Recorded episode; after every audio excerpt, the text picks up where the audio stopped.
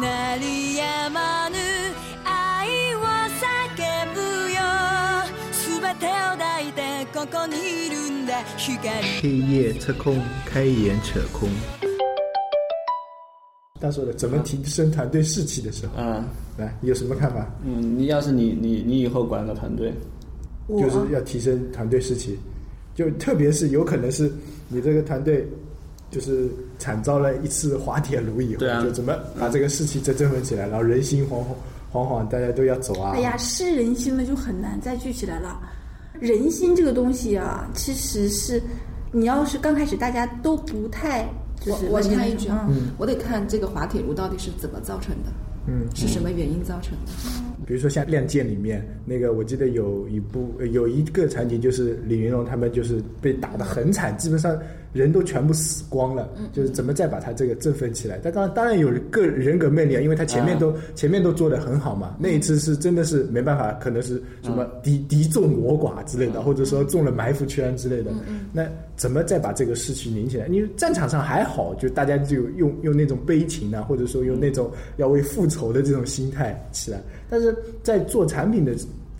这种感觉中没有复仇这种概念。产品有，我跟你说啊，如果这个产品是因为我们的方向错了，我们及时调整方向，这个团队就很容易使就是信心再拾起来。嗯就是我们知道这个东西错了，但虽然我们刚开始决定也是大家一起决定的，但是我们马上掉头，这个是没问题的。嗯对，跟我们的节目一样，对，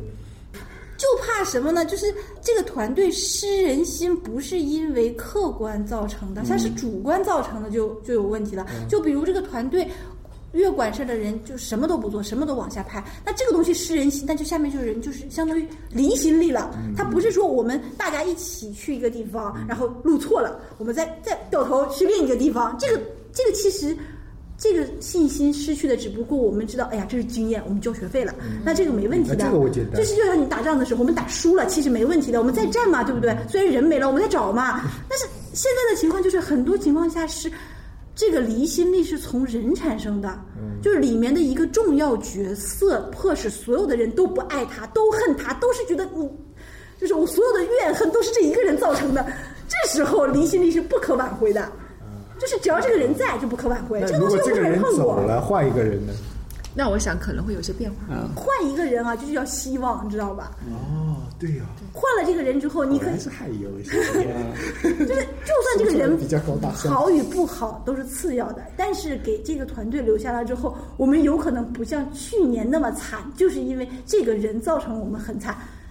因为有一些就是二 B 领导的决定，对不对？二 B 领导的这种交流的时候的方式，二 B 领导的这种。思维方式啊，他要强行把他那种神奇的思维观灌输到他的成员的每一个，然后所有的人都认为他这个思维是就是这个逻辑是不成立的，并且不可以执行。嗯，然后他就开始像给你画个美丽前景一样的，然后这个美丽前景跟他想就指挥那个道路其实都是根本就通不了的。这我感觉又偏了，这已经偏到那个团队领导人的问题了，不因为你的不是你的团队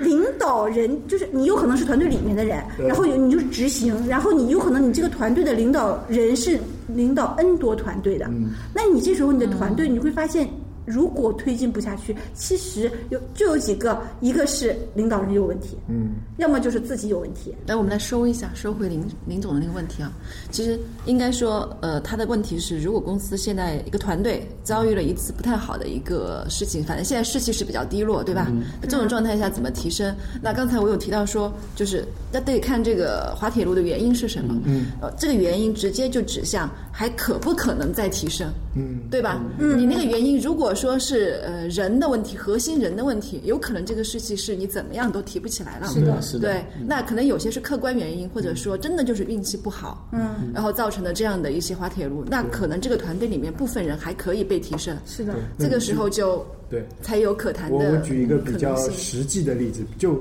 按拿凌晨的刚才说的，比如说我们做阅读软件嘛，嗯，然后觉得啊现在社交很火，我们也想搭他的风，嗯，然后说大家说哦，那我们就搭一次他社交的风，我们也准备做一个社交功能，比如说做一个叫书友圈这么一个功能，对，想想出来的时候，大家就觉得哎这个都不错哦，挺好。啊，然后整个团队里面可能兴趣。嗯凝聚力也还好的，因为大家觉得这个嗯得到认同了，很有希望很有希望，就是觉得哎，想想也好，把它做出来，做出来后发现哎。不受用户欢迎，没有我们想象中那么好，嗯，这个时候就很挫折嘛，因为你满腔热情啪叽投进去，然后最后市场反应可能平平，然后就就感觉哎方向应该也没错啊，现在社交这么热，然后可能可能你没有反应过来，就这个真实的产品属性跟我们这个不契合，但是总感觉这个应该是就社交是一个大属性嘛，可以是可以拧在一起的，就说不说的跟那个一点，可能强扭也能扭在一起的那种那种感觉。但是呢，你就是遭遇了一次滑铁卢，啪叽，就这个版本发布了以后，就反而各项数据啪啪啪啪啪往下掉。你说的是多看吗？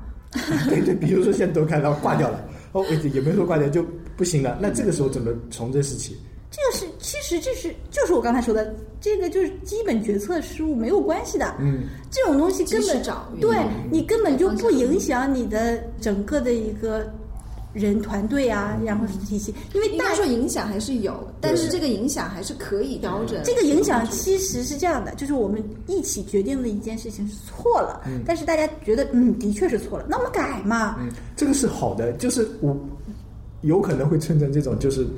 呃，比如说团队四五个人、五六个人，然后决策做完了，会产生间隙。就有可能，比如说一开始投票的时候很民主，比如说我们要做这个功能，五个人啊，四个人说做，或者三个人说做，另外两个人说不做，啊，大家说啊，你们同意做，那就大家一起做呗，做着做着，然后就就事后诸葛亮说，那我说这个东西不能这么这么做，就你承认错误呀，就是你首先要一点是你承认你这件事情做错了，并且对于那些就是当时反对的人给予肯定，就是的确你们说的是对的。然后那这样的时候就是这样的话就是盘呢？对呀，就目前的这个点，我们该怎么做？产品经理背黑锅就在这时候嘛，就是这个的确是我的决定，我错了。然后，而且你这时候要挺身站出来说真的是错了，然后当时应该听谁谁谁的，然后这的确的确是对，有可能考虑不周到，我们当时应该如何如何。但是这时候你是你自我反省，反省完之后有错先承认。啊，对对对，不改不改，谁知道你下次的决定对不对呢？这这个无法决定下一次对对不对？就是其实产品经理每一次决定，在没有参考东西的时候，就没有前车的时候，你其实就是押宝，你押宝押大押小，要么通吃，对不对？对对对，然后再说，就比如说，呃，失败了以后，那有可能其实说那个一点，可能产品经理是最受伤的一个人，嗯，然后他自己调整不过来，团队成员之间应该怎么配合安慰一下？神经病！我觉得产品经理是需要安慰别人的，不是别人来安慰你的。但我觉得产品经理也需要别人。但这个可能就是跟产品经理他的主管有一点关系了，可能大家一起总结一下。但嗯呃，我觉得要是我是产品经理啊，就是说做这样，但肯定心里比较郁闷的嘛，也希望有人来给你一定的肯定，然后再来说这个事情，可能我们加快补救啊，怎么怎么样。嗯，因为也也要看到什么事情你反正做过了嘛就，我这个对于大家来说也是个提升嘛，也要看到好的方面我。觉得产品经理一定要有强大的内心。这我知道你的，抗挫能力要很强的。我我的意思就有时候可能这整个团队里面的人啊，就要相互扶持一下。那肯定，你既然是一个团队，对，这就不能个是必须的。说是那个落井下石，就先不说了，就有些那如果真有这样的人，那我觉得这样的人还是就让他尽快离开这个团队更好。我的意思我觉就是得产品经理啊，你没有所谓相互扶持，最你起码首先你要比其他有人有更强大的抗挫能力，之后嗯你去扶持别人，就是你要到别人来安慰你的程度啊。这个事情推进就很难了，就是你自己都失去信心了。你说你产品经理做的还意思在哪里呢？就是不管这个东西有没有希望，能力强不强，就是有一点的火苗，你都要相信它一定是会 OK 的。啊对那你这个产品经理做那块，哎呀，这个我做不了，哎呀，这个就肯定不行。可能我们那你这个干屁啊！我们没有创过业啊，但是就创业的人，可能这种这种感觉会更强烈一点。才不是嘞！我跟你说，你只要一年 A P P 四档上不去，每两个星期提交一次，经过一年之后，你的心理的抗挫能力就很强了。你要试验一下嘛。这是民意的 那个这个经验，这个经验要被被苹果摧残的是吧？就是你有的时候，你的失败并不是你自己认为的那个样子，然后他对给你的这个挫折是方向不明的，嗯，就这时候你只能锻炼锻炼锻炼自己就自己这个抗挫能力就强了。就是有的时候你可以预见你会遇到什么问题，但是你知道前面是个坑，但是没有别的路，你先冲过去，先冲进去掉进去，掉进去再爬上来，然后再去往前冲，就是这个样子。就是你不能让别人安慰你，就是你再失败多少次，也可以安慰一下吧。你再失败多少次，当别人安慰你的时候，其实你对这个东西就没有信心了。其实产品经理很害怕一点，就是他认为这个产品做不下去。嗯，这个是最恐怖的一件事情，因为如果你认为这个东西能做下去，你怎么说你都有理。嗯，你当你说服别人的时候，别人一听，哎呀，真有理，他会被你的情绪带动起来。然后当你们说，哎呀，我觉得这个方案不行，然后别人说，那你有什么好方案？我现在没方案。这时候所有的人都认为你这个人就是就不靠谱了吗？在起码在这个产品这个方面不靠谱了嘛？那就是当你在决定一个使用去行的时候，别人问的，哎，你决定这么做了啊？啊，我再考虑一下。那这个其实就有问题了。这一点对产品经理在号召团队的时候是很可怕的一件事情。当没有任何资源的时候，就凭爱好把这些调动起来，说我们先做一个什么试试看呀。这个如果能做成，把这个过程做过，你就知道，当你没有资源，而且面对着肯定会失败或者什么样的情况，这些团队成员这个情绪怎么调动？你光诉诸于利益，这个利益没有的时候，你只能诉诸于兴趣。这个兴趣你肯定是兴趣没有的时候，只能靠人情。人情不行的，我跟你说，人情很容易中间断掉的。呃，对，人情是最容易。而且你断，没办法，你断掉了之后，这个人情就没了。肯定是要兴趣。如果他对一个兴兴趣很 OK，然后你本身那个方案呢又很小，他觉得举手之劳，我们大家做个测试啊。然后没实在不行的话，这个东西我做完了之后就归你了。那这个也是可以的啊，就这种方案的时候，我觉得他所有的人向心力就比较强，是因为他知道他做出来，在做的过程中他有所收获，做完了之后他也有可能就除了钱之外有所收获。就像我把开源成功给你了，那我们一起做下去，然后这个东西就归你了。嗯，但是这一算命算出来说女主事比较好呀。我觉得在团队向心力的这个问题上啊，如果产品经理本身。没有那么大的凝聚力、信心的时候，他的信心很重要。你就不要再推进了。搞得产品经理压力很大呀。你你是做现在产品经理很多程度上也是项目经理。对对呀，不仅是项目经理。所以我说有一些产品经理虽然叫高级产品经理，但什么都不会做嘛。对，就感觉是他是在前面的最前面的那个人，然后走着走着走着是来负责还要拉你们一把，推你们一把。那有些产品经理其实就是需求汇总，现在的产品经理，我就把需求汇总上，然后产品经理助理吧。不是把这个需求汇总完了之后，然后啊我们要怎么做怎么做，然后就这边找找技术，那边找找美工，然后按时交一下。这种产品经理就我说的那个只会产品经理这一部分的，那他这个好处就是到哪个公司都是一样的。嗯，然后再问一个问题：跳槽的时候啊，有可能会选择转型。嗯，这应该怎么转？有可能有好几个问题啊。就比如说，我有一个同学，她原先也是做开发的，是一个女孩子啊。然后她现在有小孩了以后，她就不想做开发，因为她感觉开发比较累。然后她可能想转，跨度很大。就比如说，可能跨度。他项目经理也不想做，开发也不想做，产品经理也不想做。他可能想，就像转转行，像你这样做做做做人事啊，或者说做做一些就比较平淡一点的工作啊。平淡吗？人事不平。哦，对，我的意思就 人事风起云涌。对对对对对对，这所有秘密都在人事手里。对对对对。然后他就是说想跨度比较大的这种，那像你这样也算跨度大啊。计算机毕业做人事，这跨度也很大呀。这样跳要注意一些，看自己的一个想法了嘛。对，就是他下他下定决心了，他下定决心，那也那也就 OK 了。他他有找到目标了就好。找到工作了，那这个谁帮他解决了？就是就怎么让？就比如说我我下定决心要转转行业，比如说我产品经不想做了，我下定决心要转开发了。然后我也决定要从头开始学起，但是你就投投简历也没有用，投投简历也没有用。就是怎么让你的简历能就是脱颖而出？因为你可能连应届生都不如，因为对啊。对啊，真的连应届生都对应届生都不如，那你怎么才能把你原先的一些工作经验，或者说把你原先的一些技能？这样了，如果你刚才那个例子啊，可以去做猎头，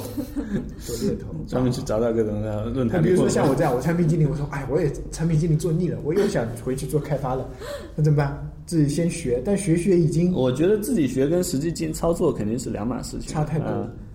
而且这这个最好是不要转了，但你可以按照你对，你可以按照你的这个职业，比如说你比如做产品经理嘛，那做上去之后，你可能以后做到高级产品经理，那以后可能会做产品总监，可能会做一个产品主管，这那就根据你的职业进行就也有你你现在的情况来慢慢升嘛，或者说你以后就一直做产品经理，就做比较资深的，我想问一下，就一直走这条线。你这个前提，这个人有没有其他的爱好特长？打个比方，但是爱好跟特长，他的意思就是我到了一定的年纪，有一定的这个从业经历了，但是我突然就想转行，嗯，就想就不知道为什么，反正我就想做另外的事儿了，我不想做现在手里这摊事儿。但另外那摊事儿，其实我是比较陌生的。嗯，这个这个其实就是看天分了。如果他真的能能能够自己学的话，啊，比如说像邓亚萍嘛，呃，嗯那这个他他也是上过学的嘛，对吧？呃，他还是蛮厉害的嘛。对我也这么觉得那虽然时代呃，就是其实就刚才他如果自己去学，然后自己真的能够去熟悉这块业务，那 倒觉得也还可以吧。嗯先从底层的做起嘛。这个我还是觉得要稍微呃务实一点啊。谨慎一点。他如果有这个呃家庭背景也比较好，啊然后也不愁吃穿什么的，那那确实就是拿大把时间、大把精力就追求他的兴趣，这是没问题的。他爱学十年也好，二十年也好，考不出来他也无所谓了。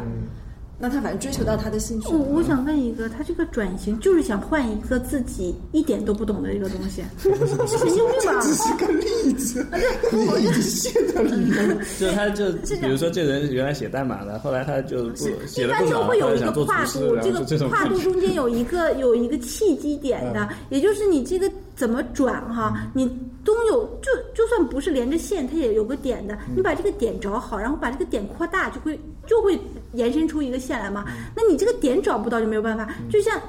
你我以前做活动策划的，其实现在变成一个产品经理，那我点就在移动互联网上做策划运营的时候，我会接触到产品，并且帮助产品做事情。或者甚至产品没有空做的东西我来做，那我可以慢慢慢就转型过去。这是一个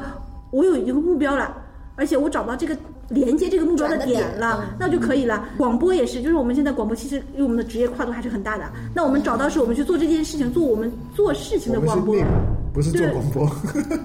我们只是做内容。嗯，就是我们这个内容就是我们现在做的事情，其实我们还是去做这个了吗哎，？那你说我们有没有可能转转转着转着就变成自媒体了？你你本身现在想转型，你必须找到这两一个距离很远中间这条线的一个点把这个点找到之后你肯定要是往。你想去的那个方向扩大，那你有没有这个学习能力去扩大？这是很重要的。如果你不愿意学习，就是不想学，就是很多东西或者是压根儿学不会，就想学高数的，妈的，那根本学不会。然后我觉得我学 HTML 五都没有这么费劲啊。然后，那你这时候，如果你又有学习能力，又有这个学习的资本，完全是可以转型成功的。但是你既没有这个学习能力，你这个点又找不好，那你还是放弃吧。对，我觉得应该杜绝那种天马行空的转型。有些转型我觉得太神奇了，就是就比如有一些现在不是那种传统行业的人、要去环游世界写游记，首先一点，他连自己连写平时写文章都写不顺溜，你怎么去写游记呢？你只是出去旅游，这跟游记其实两种东西嘛。还有一些手机拍照都拍不好的人，买上万的相机，然后想去学习，想成为摄影师，这我觉得是也不太可能的。你想转型好多，都是买个单反，然后到此一游，就那种照片。所以我觉得很多事情，首先你的学习能力行不行，找没找到那个点，你愿不愿意用牺牲自己的时间去学一些东西的。肯定是可以牺牲的。但是现在的情况，我发现大家心里想都会牺牲，其实不是的。学之前，哎呀，我真想去牺牲这个时间，然后我去达到一定的水平，野心勃勃。做一两次之后，就是哎呀，反正就差不多，也未必能成功，就就算了。最典型的就是大家那个办健身卡一样的，都想练得很健康去两次，办个年卡健健。身卡确实是很多人都这样。这不是有的是吗？不要盲目转型，就算是你盲目转型成功了，也未必能坚持到底，有可能你还又回来。对，我还曾经想去做漫画行业，不是做了八个月，我又回到了手机业务上。那再问一下，就是呃，转型容易还是创业容易？当然转型容易，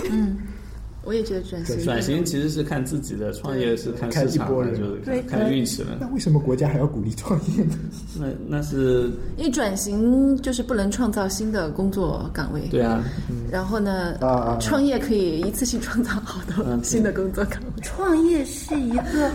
失败远远大于成功的这么一个比例的东西，高风险的一个风险太高了，它比你买股票的风险都高。嗯，那然后而且他们有大盘局势的，嗯。就是形势大盘，其实你这个行业你看不出来的。你在一个黑箱里面，对呀、你你想想想，就两个月之前、彩票我们还在买呢，嗯，那现在就没了。哎，那最后问一个问题啊，就是跳槽的时候，呃，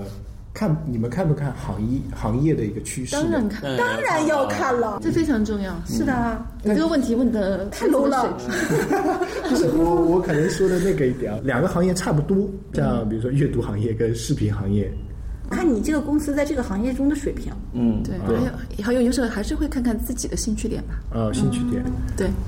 我觉得一个公司的行业水平，就预示着它在大风大浪中能不能挺过来。对，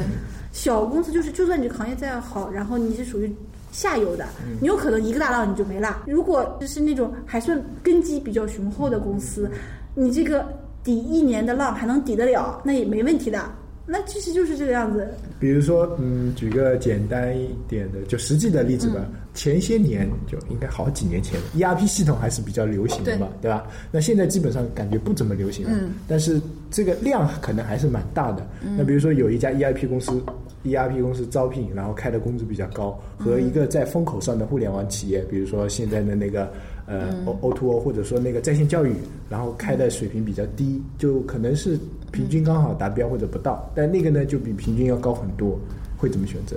呃，要看，首先我会看我的性别和我现在到底是已婚还是已育，对家庭情况是怎么样的，然后我现在处于某什么样的年龄阶段，这些都会作为我最后选择的一个因素。我不会这么选择的，嗯，我会选择那个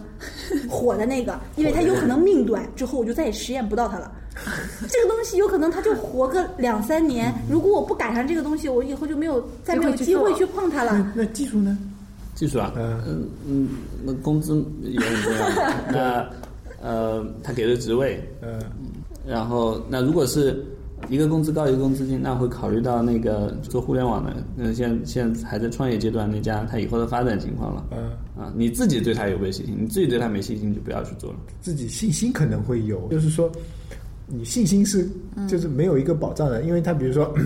呃，打个比方，呃，最近在拉勾网上看到，比如说像传化集团，嗯，在在也算比较大了嘛，对，他比如说他要做也算转型嘛，做那个物流电商。啊，电商嗯做物流，他做物流嗯。电商，然后也做支付啊，可能就是传化的物流，他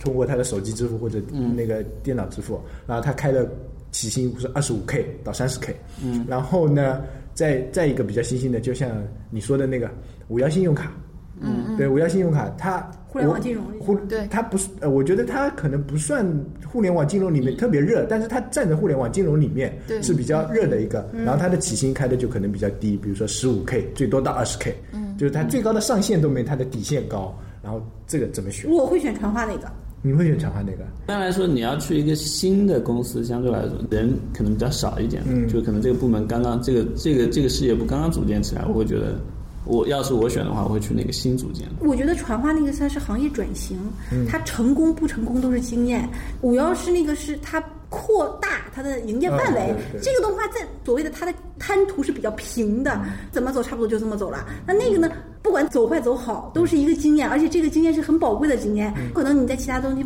你再遇不到这种经验了。我所以我就觉得传话那个对于我来说。我就兴趣就很足，嗯因为我不知道前方会遇到什么问题，这样的话就很有趣。啊，那这样一个，你你应该去了解过那两家，还有一家叫钢铁卸货网跟一家中烟中中草烟联盟，就一个是香烟的，一个是做钢铁的。这里面我还选传化，因为它东西是自己的，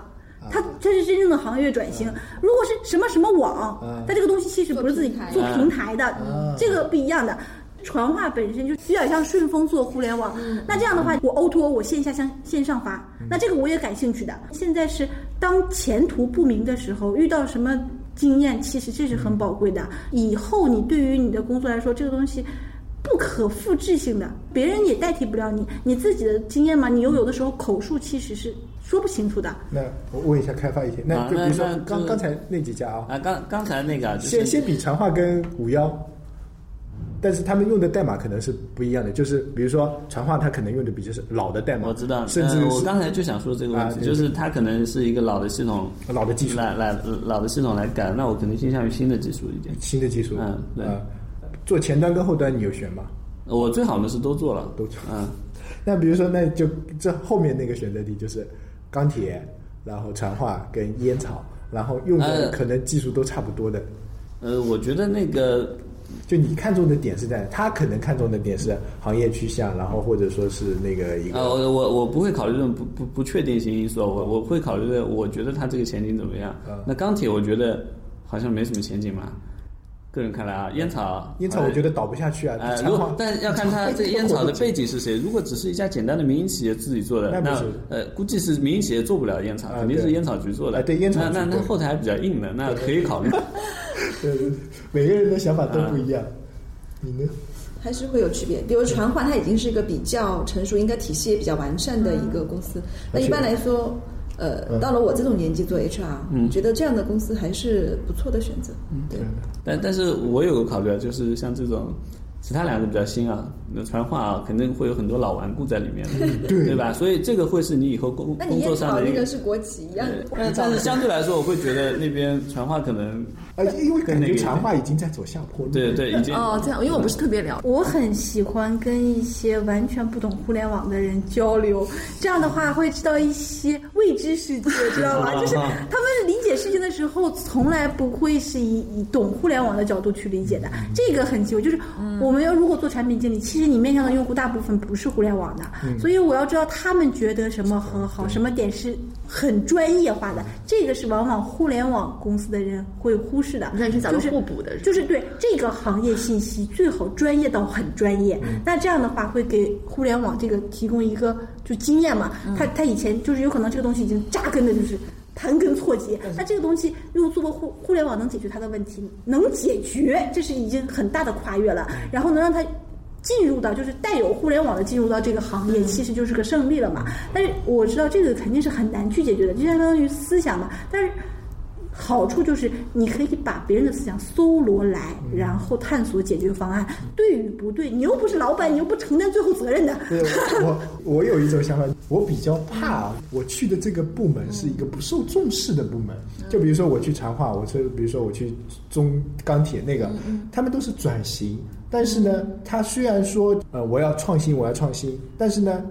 没有那种到生死攸关的节目就一定要创新，他只是说，哎，我创新看看看，然后呢，就对这个部门的感觉就是不是太重视，然后呢，就感觉上可能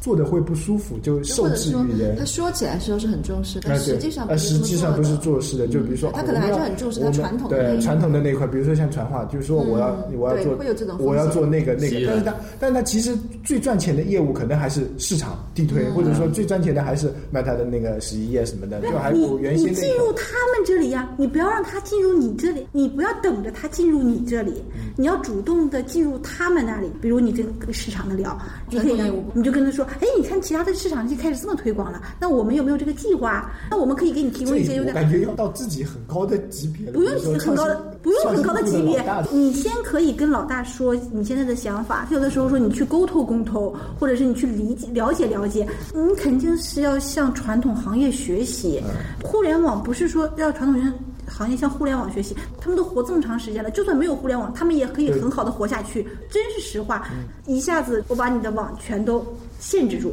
不是说断掉，限制住。那你的网上的很多东西没有那么多人做快递了，你在任任何的互联网的就 O to O 的 O 的线上，属于一个比较缓慢、缓慢或者管制的发展状态的时候，其实你会发现你的所有的工业啊、轻工业、重工业全都在正常的运作，对，没有问题的。其实应该我们去向它渗透，而不是说你要过来找我，过来找我。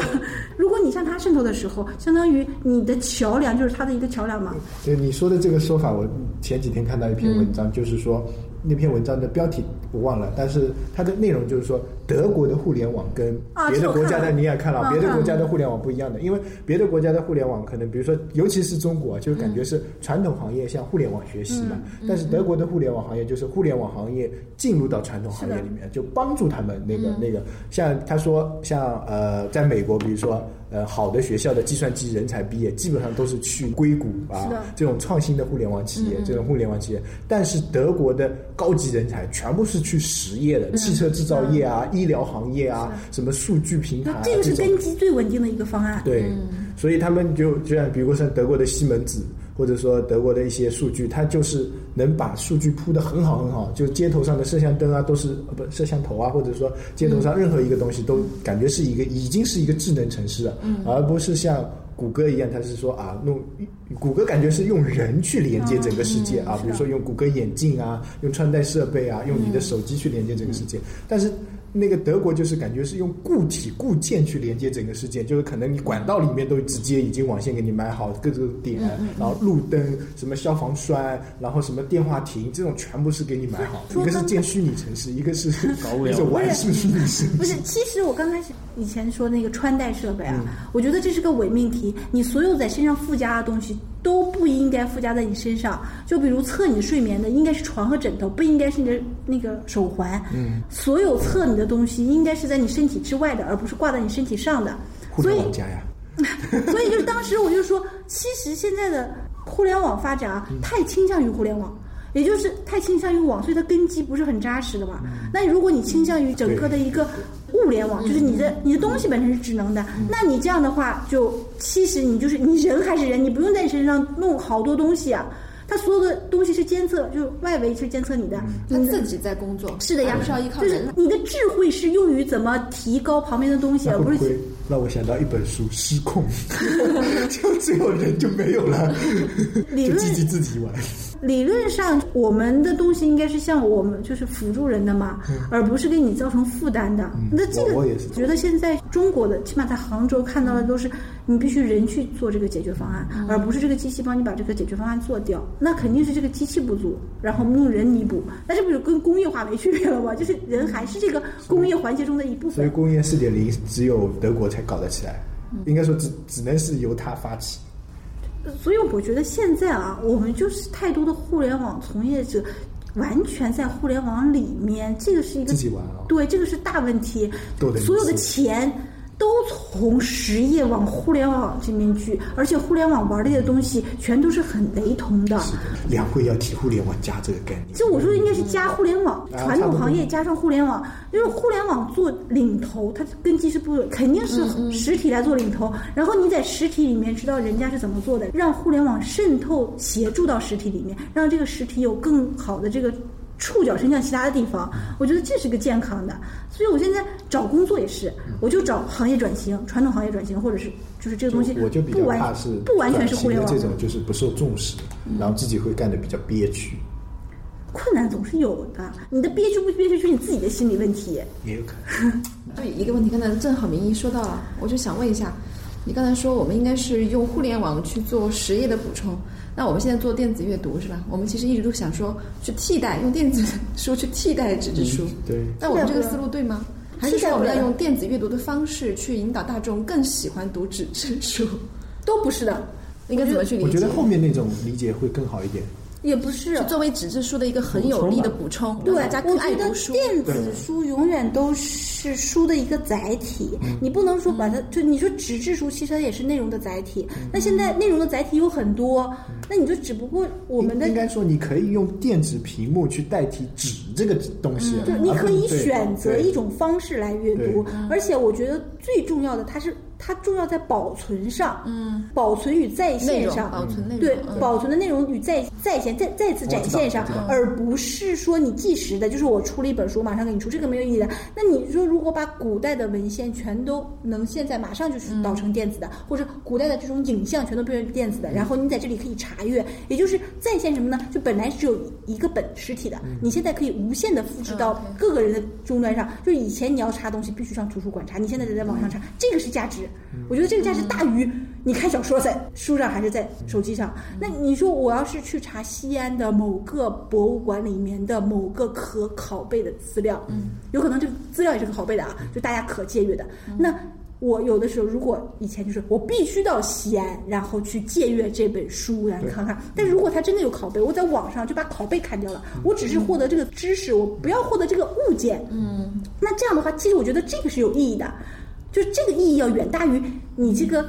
小说是在哪里看这个意义。所以我一直在想，我们的这个做书其实是一个。很漫长的，你想想，现在每一本书，每一个出版社啊，他们都在定位它的大众图书的方向。嗯，有些书就是专门做古籍啊，做专门做这种外文啊，怎么？其实这个方向就是因为他们没办法把这个手触及的很长，对不对？就是我说我这个今今年的我的所有预算都用来做译文了，我就没办法去做古籍或者其他东西。那其实电子书对这这个就有个好处，就是我们的成本是相对于低的。就我们可以同时揽很多公司的这些项目，然后再进行大批的分发、保存，这个东西是有价值的。还有就是，最关键是一个搜索。我们其实电子最关键的时候，就是用户想对想在一个什么情况下达到一个某种目的，那也就是我想我有一个夸有个 idea，然后我想查有哪些书说过我这个想法，当然有可能是哲学的，有可能历史的。那我把这个关键词放上去之后。我可以搜到各家的库里面这些资料，然后我看看跟我想法一样的是谁，跟我想法相对立的是谁。这样的话，知识的传播速度和知识的就是这种演化速度会越来越快，这个才是一个重要的东西。我们光是一个文字，一个 TXT，你在这块看，在那块看有什么区别呢？没什么区别的。有有有点高。这个其实是个迫在眉睫的事情，很多资料文献没办法发，就是。大众看，然后也还有一点就是很多资料文献是在消失中的，就是我觉得这番言论要是放在什么高峰论坛上是可以的。你说的这个其实有一种业务就可以做了，就比如说之前故宫做的几个 A P P 不是？是的，刚开始我也觉得故宫不错，那个 A P P 我还下了很多，然后我就去找了一些我的真正的画家的朋友，就是真的就是这个。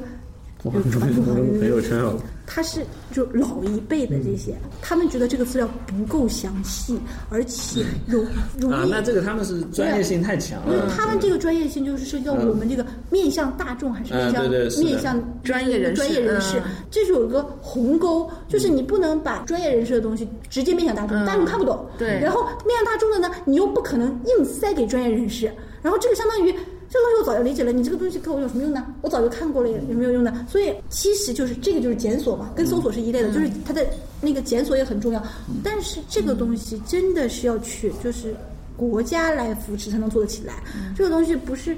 一个小企业哈，或者是一个中型企业，甚至